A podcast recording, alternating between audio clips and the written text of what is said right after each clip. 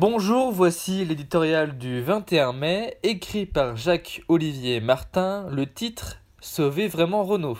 C'est bien connu, les emmerdes, ça vole toujours en escadrille. Déjà aux prises avec la pire crise sanitaire et économique depuis un siècle, lâché par quelques députés de la majorité, le gouvernement va maintenant devoir gérer le choc social de l'affaire Renault.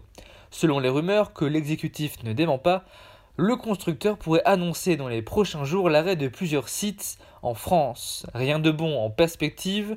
Sur l'échelle de Richter, des problèmes industriels et sociaux, la fermeture d'une usine automobile se situe tout en haut. Les projets de Renault le confirmeront, cela ne fait guère de doute. Le patron de la CGT, Philippe Martinez, dont le dernier fait d'armes est d'avoir mis à l'arrêt l'usine de Renault sans douvier depuis 15 jours, excusez du peu, s'étrangle déjà. Et les oppositions de droite comme de gauche donnent de la voix.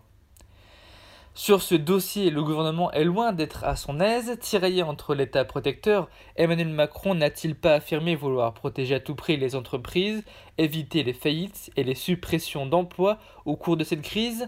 Et l'État actionnaire, 15% du capital, qui se doit de soutenir les meilleures décisions pour l'avenir du groupe. Alors, que faire?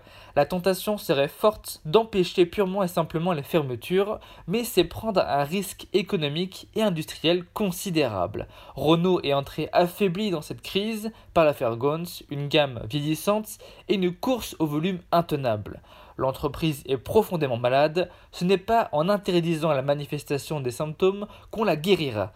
À l'heure où la France prétend retrouver sa souveraineté, et renforcer son industrie, rien ne serait pire que d'empêcher le constructeur de se restructurer.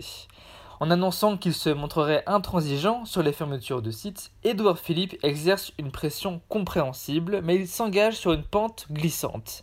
Certes, il importe de protéger les emplois, mais ce n'est pas en laissant mourir Renault qu'on les sauvera.